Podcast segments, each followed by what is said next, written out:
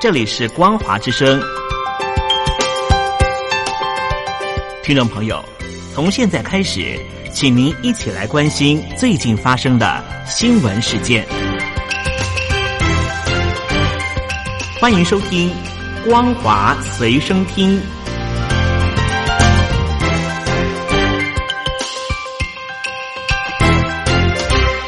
手机旁的听众朋友，您好，欢迎收听《光华随身听》，我是嘉玲。我们来关心最近发生的新闻。英国发现传染力更强的新冠肺炎变种病毒株，伦敦防疫升级，当地涌现逃难人潮。德国、法国等欧洲多国率先暂停与英国的交通往来，加拿大和印度也跟进，宣布暂停来自英国的航班入境。英国二十日通报新增将近三万六千人确诊，创下单日新高，也是上周同期的将近两倍。英国卫生大臣韩考克二十日表示，变种病毒已经失控，促使英国政府在伦敦与英格兰东南部实施更严格的限制措施，将伦敦等地区疫情警报。升到严格限制旅游的第四级，并且取消原本要放宽的耶诞假期避疫措施。居住在疫情警报第四级地区的人们，除了有合理的理由，否则不能离开居住地。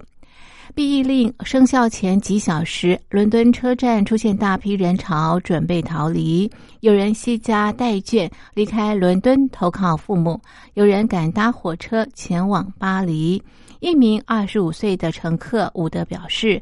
这是一场灾难，我对政府感到非常生气。”韩考克斥责逃离伦敦的民众不负责任，并表示多数人愿意遵守规定。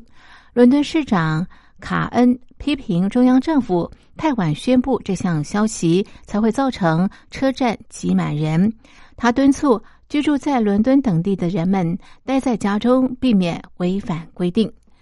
英国首相强生二十一日举行紧急应变会议，讨论国际交通运输限制等议题。欧盟二十一日也将召开会议，协调一致的应应措施。荷兰、比利时、意大利、德国、法国、芬兰、瑞士等多个欧洲国家陆续宣布停止与英国的交通往来。印度、加拿大、阿根廷、智利等国已经宣布暂停往返英国航班。香港食物及卫生局二十一日也宣布，将从二十日凌晨起暂停英国航班入境。英国发现传染力更强的新冠肺炎变种病毒株之后，多国禁止英国班机和旅客入境，部分英国旅客被留在德国和挪威机场。这些人也透过在网络上发布的影片，请求协助他们离开。英国宣布伦敦疫情警报升级到第四级之后，这代表居民不可以到其他地区旅游，其他地区居民也不可以进入。但是，才刚刚宣布时，数以千计民众抢在伦敦疫情警报升级前夕，透过铁路、公路离开伦敦。此外，包括德国、法国与意大利等欧洲大国在内，全世界许多国家唯恐肆虐英国的新病毒株入侵，都已经开始禁止来自英国的班机和旅客入境。英国科学家九月在一名病患身上发现新的病毒株，他们认为这种变种病毒的传染力提高七成。由于新变种病毒株在英国迅速扩散，苏格兰紧急宣布耶诞季节这段时间禁止往返英格兰地区。消息一出，打乱许多家庭聚会。世界卫生组织欧洲区域办事处表示，在英国以外，丹麦和荷兰也通报出现数起新病毒株的病例。另外，意大利卫生部二十日证实，已经发现国内一名患者感染了这种变种病毒株。这名患者和他的伴侣近日从英国搭机返回意大利，目前两人正在进行隔离。除了欧洲，南非和澳洲也发现这种变种病毒病例。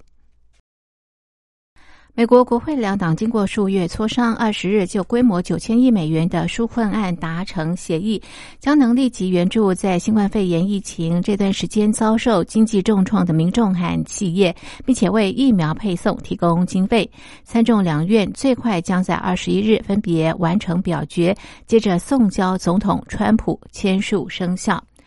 纽约时报报道，美国国会两党二十日同意的纾困案，虽然短期内能够降低新冠肺炎疫情对经济的冲击，却来得太晚，无法弥补疫情对许多家庭和企业的长期伤害。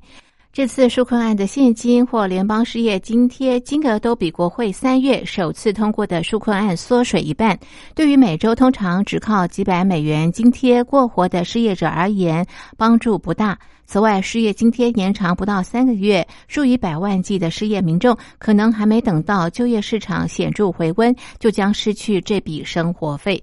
纾困案没有提到的部分，可能也会伤害经济。其中最重要的是，许多州和地方政府因为疫情导致税收减少，三月以来已经导致一百三十万人被解雇。国会两党却没有同意弥补税收差额。一些有识之士认为，税收短征很可能会使得地方政府继续裁员。华府智库城市研究所高级研究员崔西高登，他表示，要过一段时间才会慢慢侵蚀州政府的财政收入。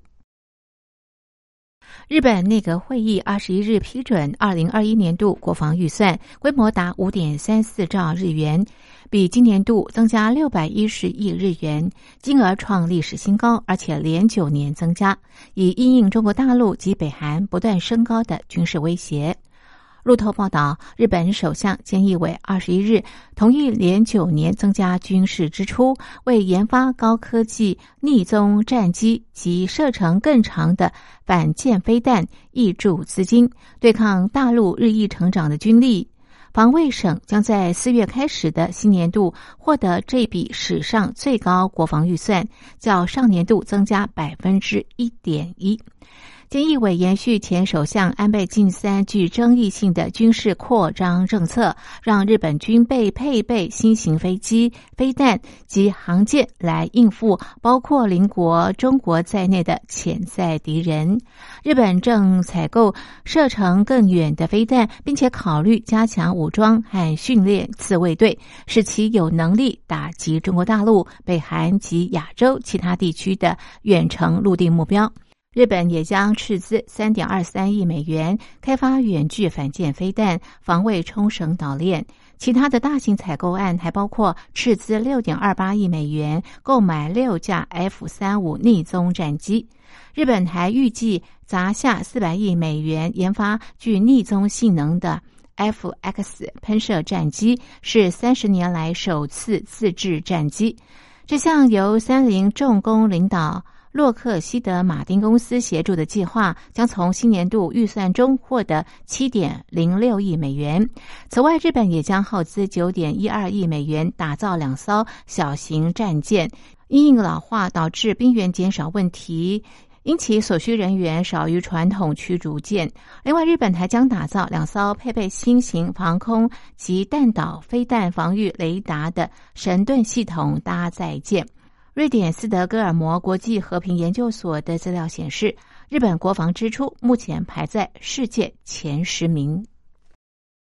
美国哈佛大学荣誉教授费正清中国研究中心前主任傅高义在马州剑桥一家医院接受手术之后，二十日因为病况恶化过世，享受九十岁。傅高义被美国学界公认是中国与日本专家，尤其对邓小平有相当深入研究。